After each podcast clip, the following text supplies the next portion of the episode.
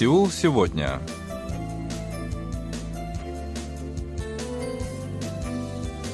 Здравствуйте, уважаемые радиослушатели! В эфире очередной выпуск передачи «Сеул сегодня», в которой мы знакомим вас с жизнью корейцев и событиями, происходящими в Корее. У микрофона Джонни, за режиссерским пультом Аня.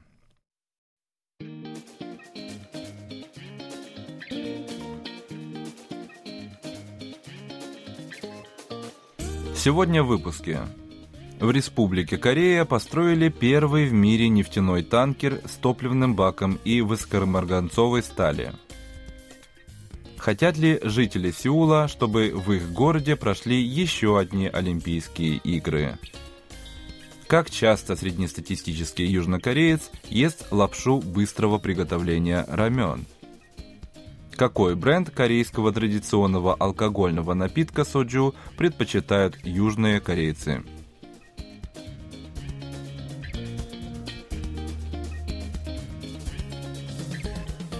Южнокорейские корабелы в очередной раз подтвердили умение строить суда с высокой добавленной стоимостью. Свидетельством тому стали представленные на днях два нефтяных танкера водоизмещением 300 тысяч тонн. Это единственные в мире танкеры, которые оснащены топливными баками из высокомарганцовой стали.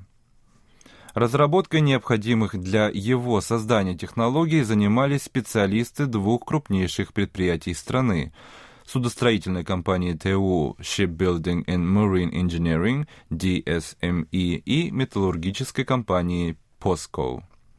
На это у них ушло более 10 лет. На сегодняшний день только две эти компании обладают технологией строительства баков и высокомарганцовой стали – Давайте разберемся, чем же они так хороши. По сравнению с баками, изготовленными из обычной или нержавеющей стали, легированного никеля и алюминия, они имеют большие преимущества в плане изготовления и эффективности. Марганцовая сталь с легкостью переносит экстремально низкие температуры до минус 163 градусов необходимые при хранении сжиженного природного газа. Наконец, ее применение позволяет на 30% снизить затраты при изготовлении топливных баков.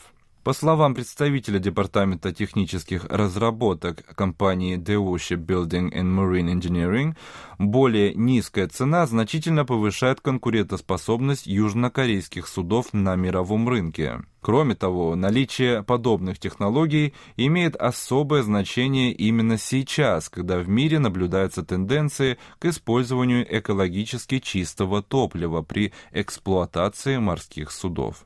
По мнению экспертов, мы находимся на переходном этапе, и в будущем количество судов для перевозки сжиженного природного газа будет расти. Сотрудничество с TU Shipbuilding and Marine Engineering выгодно для металлургической компании POSCO, которая может увеличить объемы поставок высокомарганцовой стали.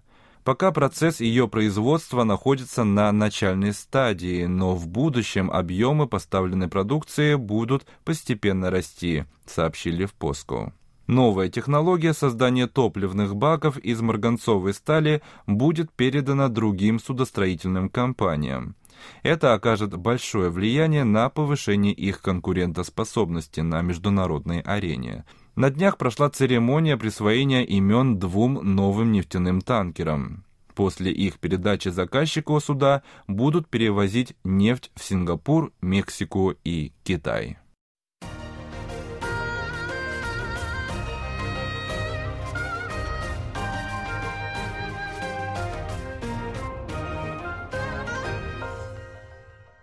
KBS World Radio Олимпийские игры – это главное событие спортивной жизни планеты, значение которого трудно переоценить. К нему напряженно готовятся атлеты из разных стран мира, его с предвкушением ждут болельщики. За право проведения Олимпийских игр борются многие страны. Республика Корея дважды провела у себя Олимпийские игры – Летняя Олимпиада прошла в Сеуле в 1988 году, а зимняя в Пьончанге в 2018 году. Трудно поспорить с тем, что Олимпийские игры представляют собой важное событие для принимающей стороны. Однако нельзя забывать финансовой составляющей, ведь каждая страна прилагает максимальные усилия для организации игр. Причина проста. Чем ярче получается мероприятие, тем больше почета и уважения достанется принимающей Олимпиаду стороне. Давайте посмотрим, что думают столичные жители о том, чтобы в очередной раз провести Олимпийские игры в Сеуле. Для ответа на этот вопрос в сентябре был проведен опрос тысячи южнокорейцев старше 18 лет. Как оказалось, каждый седьмой респондент положительно относится к тому, чтобы город принял вторую по счету Олимпиаду. Если быть точнее, так ответили почти 73% участников опроса. Особое внимание привлекает тот факт, что наибольшая доля положительных ответов зафиксирована в возрастной группе от 30 до 40 лет. Между тем, некоторые южнокорейцы выразили беспокойство, связанное с подготовкой к играм. В числе возможных проблем нагрузка на бюджет, транспортные пробки, вызванные большим притоком граждан в место проведения игр. Были также названы проблемы использования спортивных объектов по окончании игр и загрязнения окружающей среды. Как оказалось, переживания респондентов имеют под собой серьезные основания. В период после 90-х годов наблюдается резкий рост организационных затрат на проведение Олимпийских игр. Например, на Олимпиаду в Атланте в 1996 году было потрачено почти 4 миллиарда долларов. Проведение игр в Пекине в 2008 году оценивается уже в 48 миллиардов долларов. Таким образом, за 12 лет затраты выросли более чем в 10 раз. Из всех расходов наибольшую долю занимает строительство новых спортивных объектов. Как мы уже сказали, последние игры в Сеуле прошли в 1988 году. Когда же местные власти считают возможным их проведение в очередной раз? Приемлемой датой называют 2036 год. Как показывает практика, Олимпийские игры в одном и том же городе в среднем проводятся в течение последующих 50 лет. Хорошим примером тому может служить Великобритания. Лондон трижды принимал Олимпиаду в 1908, в 1948 и 2012 годах. По сообщению столичной администрации, ранее рассматривался вопрос о проведении совместной Олимпиады в Сеуле и Пхеньяне в 2032 году. Однако план так и не был реализован.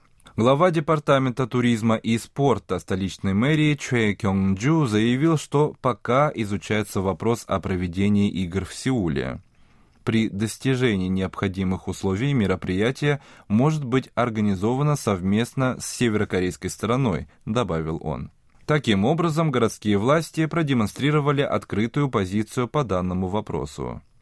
В завершение необходимо сказать, что опрос граждан был проведен компанией Global Research.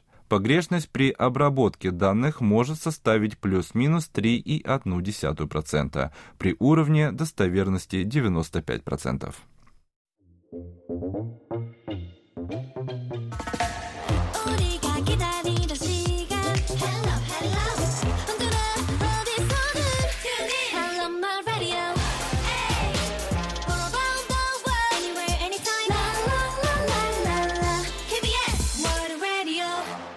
Ни для кого не секрет, что южнокорейцы очень любят лапшу быстрого приготовления рамен. Корпорация по распространению сельскохозяйственной и морской продукции Республики Корея решила узнать, как часто жители страны ее употребляют. Для этого был проведен онлайн-опрос с участием 500 жителей страны старше 15 лет. Выяснилось, что среднестатистический южнокореец ест лапшу 1,7 раза в неделю.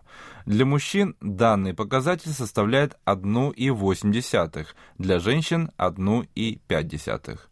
Обычно респонденты едят рамен на обед и ужин. На сегодняшний день данный сегмент пищевого рынка представлен несколькими крупными производителями, каждый из которых имеет свою оригинальную линейку рамен. Почти половину рынка занимает компания Нунгшим. На втором месте от Тоги, четверть рынка. Далее следуют компании Samyang Foods, Пальто и другие. Из представленной на рынке продукции наиболее популярным оказался торговый бренд «Шиннамён» от компании «Нунгшим». Тройку лидеров замыкают два других бренда «Чиннамён» и «Чапагетти» от компаний «Оттоги» и «Нунгшим». В целом потребители весьма положительно оценивают представление на рынке в виде лапши быстрого приготовления. Об этом свидетельствуют оценки в 3,9 и 5 баллов, полученные в результате опроса. На сегодняшний день объем розничного рынка рамен оценивается в 1 миллиард 400 миллионов долларов – Сумма рассчитана на основе показателей четырех крупных производителей лапши быстрого приготовления. К сожалению, это на 6,7% меньше по сравнению с предыдущим годом. Маркетологи сообщают о сокращении производства лапши на 64% в прошлом году с одновременным увеличением ее стоимости на 11%. На экспортном рынке дела обстоят значительно лучше. В прошлом году сумма экспорта выросла почти на 12%.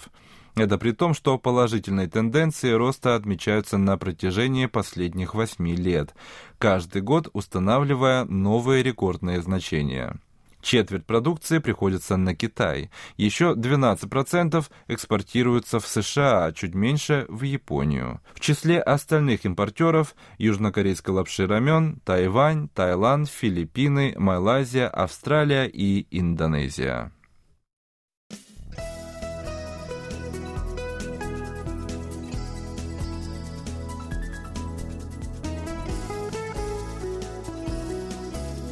За последние годы ассортимент традиционного корейского слабоградусного алкогольного напитка соджу перетерпел некоторые изменения.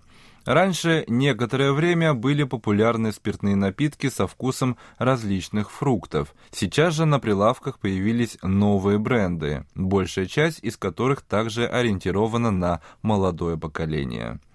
Сегодня мы рассмотрим один из них. В первую очередь стоит обратить внимание на бренд под названием Won Soju. Он поступил в продажу 25 февраля этого года. В отличие от других наименований, Won Soju отличается тем, что его производством занимается популярный в стране певец Пак Чебом. Артист начал свою карьеру в составе группы 2PM, после чего продолжил выступать соло. В 2013 году Пак Чебом основал популярный в стране музыкальный лейбл AOMG. Позднее, в 2019 году, он решил выйти попробовать себя в сфере производства алкогольных напитков и основал компанию One Spirit, ныне расположенную в городе Wonju провинции Кангвондо. Ранее до него никто из южнокорейских артистов не решался заняться созданием собственного алкогольного напитка, хотя подобная практика широко распространена за рубежом. Возможно, это и подвигло Пактебома проявить инициативу и стать первым в своей стране. Компания была создана в 2019 году, однако появление напитка пришлось ждать несколько лет. В конце февраля этого года в стране открылись несколько так называемых всплывающих магазинов, где можно было приобрести напиток от Пакчебома. Артист таким образом решил проверить перед началом продаж, насколько будет популярна его продукция среди покупателей. Представленная водка Won Soju продавалась в емкости объемом 375 мл по цене 14 900 вон. Крепость напитка составляла 22 градуса. Южнокорейцы, в особенности молодое поколение, проявили большой интерес к Вон Соджу, и первые партии разошлись в миг. До сих пор водка от Пак Тебома пользуется очень большой популярностью. Сейчас для покупки доступны еще два вида. Первое – это One Soju Spirit крепостью 24 градуса. Она поступила в продажу 12 июля. За первую неделю было продано 200 тысяч бутылок, что стало рекордом среди местных производителей. По состоянию на 11 октября за три месяца продано 2 миллиона бутылок на 18 миллионов долларов. По результатам за третий квартал этого года One Soju Spirit занимает первое место по объемам продаж спиртных напитков с сети розничных магазинов GS25. Еще один вид соджу, на этот раз One Soju Classic, появился на прилавках GS25 21 сентября. В отличие от двух других, это более крепкий напиток в 28 градусов. Сейчас продукция от Пактебома настолько популярна, что купить ее порой нелегкая задача. Во многом это объясняется тем, что в магазины приходят партии всего в несколько бутылок. Такая же ситуация обстоит в интернет-магазинах, где в одни руки продается ограниченное число продукции. Ну что же нам остается пожелать Пактебому дальнейших успехов на новом поприще.